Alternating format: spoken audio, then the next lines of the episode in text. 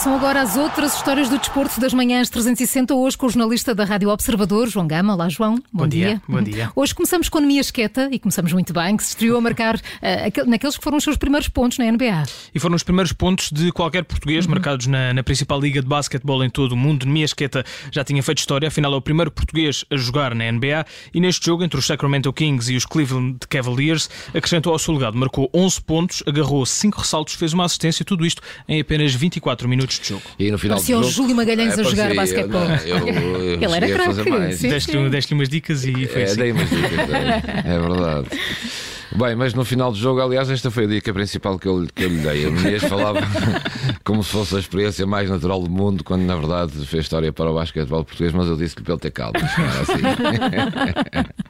E não foi só o Júlio nem o Nemias. No final do encontro, o colega de equipa do jogador português, Tyrese Halliburton, dizia que assim com um país às costas era mais fácil.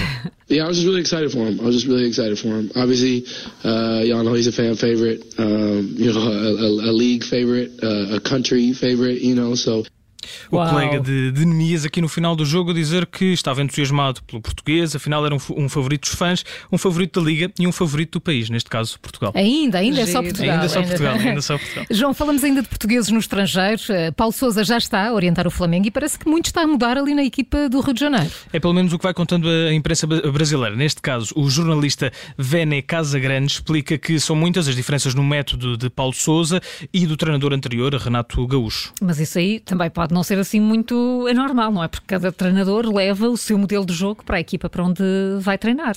É verdade, Carla, mas neste caso é mesmo para dizer acabou a brincadeira. A ordem no ninho do urubu voltou. Acabou a brincadeira. Acabou a zona. Não tem mais desorganização. Com Paulo Souza lá, será diferente. E será um pouco do que aconteceu com o Jorge Jesus, quando o Jorge Jesus chegou ao Flamengo. Digamos assim que o Paulo Souza hoje terá a chave do urubu. que bom, bom. Olha Alta que maravilha, expectativa. mesmo.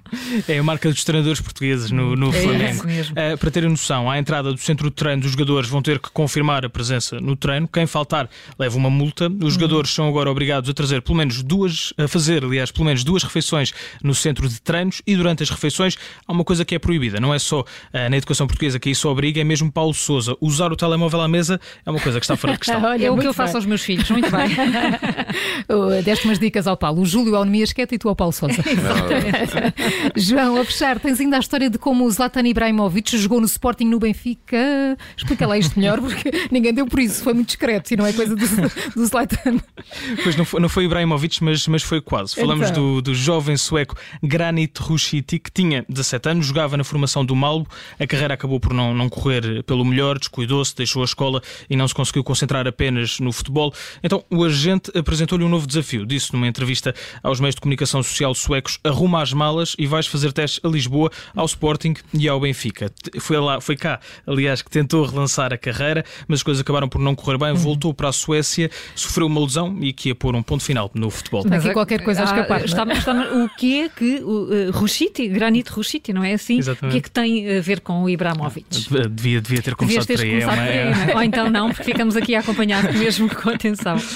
Ora bem, um, Rushiti não é jogador de futebol, mas é hoje um ator que vai fazer de Zlatan Ibrahimovic no filme autobiográfico I Am Zlatan. Ah, Um, e co- como é que soubemos disto? Há já muitas fotografias nas redes sociais do ator, com a vestir uma camisola vermelha e branca do Ajax, com o nome de Ibrahimovic nas costas, no estádio onde o internacional sueco começou a carreira. Rushiti veio para Lisboa, na altura era conhecido como o Pequeno Zlatan, e agora prepara-se para fazer uma estreia no grande ecrã. E para os interessados, deixo-vos aqui o convite. O filme estreia já no final da semana, a dia 14 Ah, de isto é janeiro. para breve. Boa, boa. E é então, assim, com notícias do filme autobiográfico de Ibra- Ibrahimovic, que chegamos ao fim das outras histórias do desporto hoje com o João Gama, para ouvir de segunda a sexta, a um quarto para as oito e a qualquer hora em podcast. João, muito obrigada. Até amanhã. Até amanhã.